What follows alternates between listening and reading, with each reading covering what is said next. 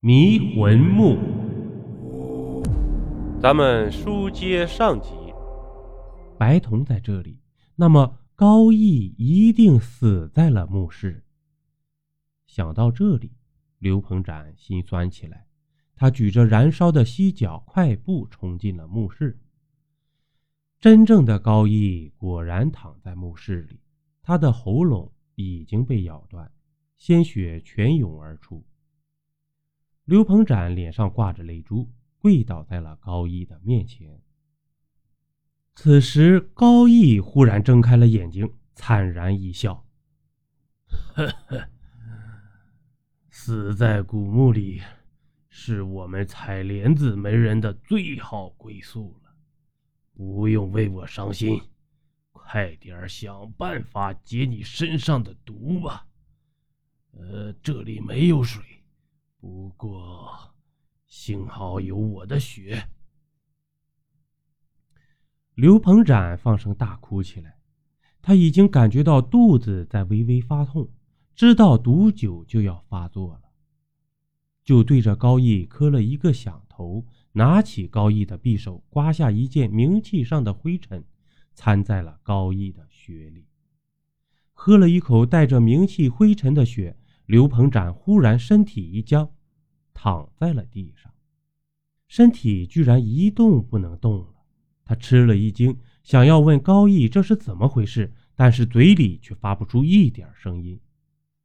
你、你、你解毒太晚，接接下来的两两个小时会进入瘫痪状态，不过两个小时之之后就。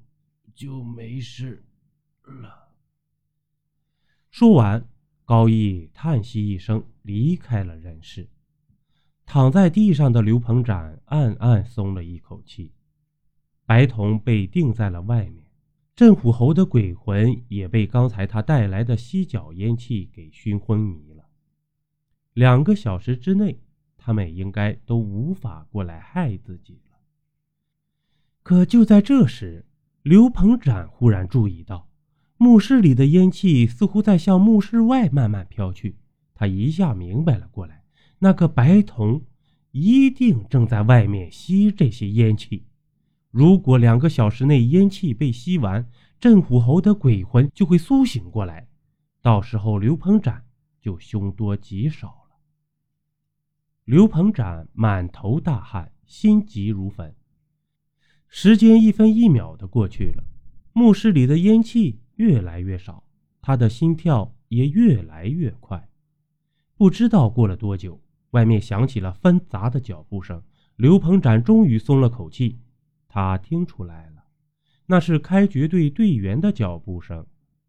不久之后，就会有考古者进入这里。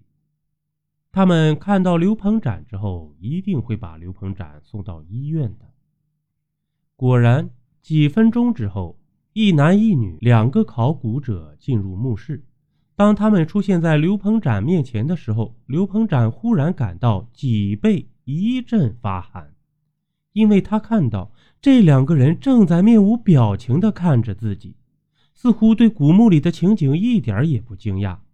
这是怎么回事呢？马上，刘鹏展又想到了一个怪异的细节。白瞳明明被钉在外面，为什么没有人对他感到吃惊呢？刘老师，你看这座石像太大了，好像没有办法取出啊。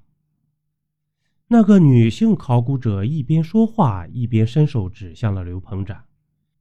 难道在他们眼里，刘鹏展只是一尊石像？刘鹏展终于明白这是怎么回事了。